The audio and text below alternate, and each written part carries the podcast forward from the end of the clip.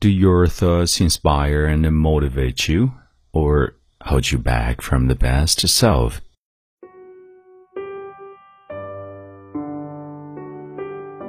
嗨，亲爱的朋友，你好，欢迎收听英语美文朗读，我是你的朋友孟非 Phoenix。今天和你分享的美文叫做《Make Room for Happiness》，为幸福腾点空间。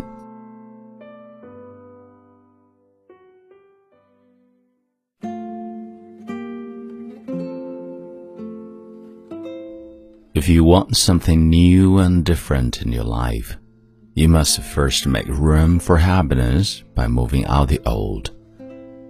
The question is, where do you start to begin to make room for happiness? 1. Time. How do you spend your time? Is it wasted time or refreshing time? Does it take you towards your goals or away from them? Are you consciously spending time or just letting it happen? Number two, environment. What no longer is working for you in your environment? Are there unfinished projects that were important at one time but no longer intrigue you? When you look around, does your environment make you feel good, make you smile? Number three, relationships.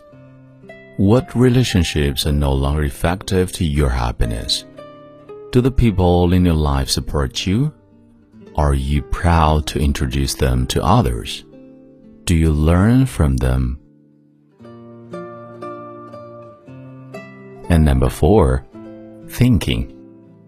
Do you talk to yourself like your best friend? Or do you talk to yourself like the neighbors you despise? Do your thoughts inspire and motivate you, or hold you back from your best self? And last one, work. Do you feel fulfilled and happy about your work? Whether that's a domestic engineer or CEO? Or do you dread doing the work? And just count the minutes until time off. Once you have made the room for success, adding what you really want will give you pleasure and fulfillment. If you try to add it on top of what you already have, it will become just another source of aggravation.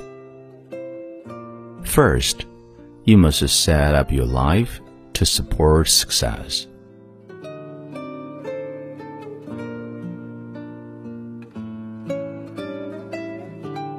Alright, this is Mengfei Phoenix, and see you next time.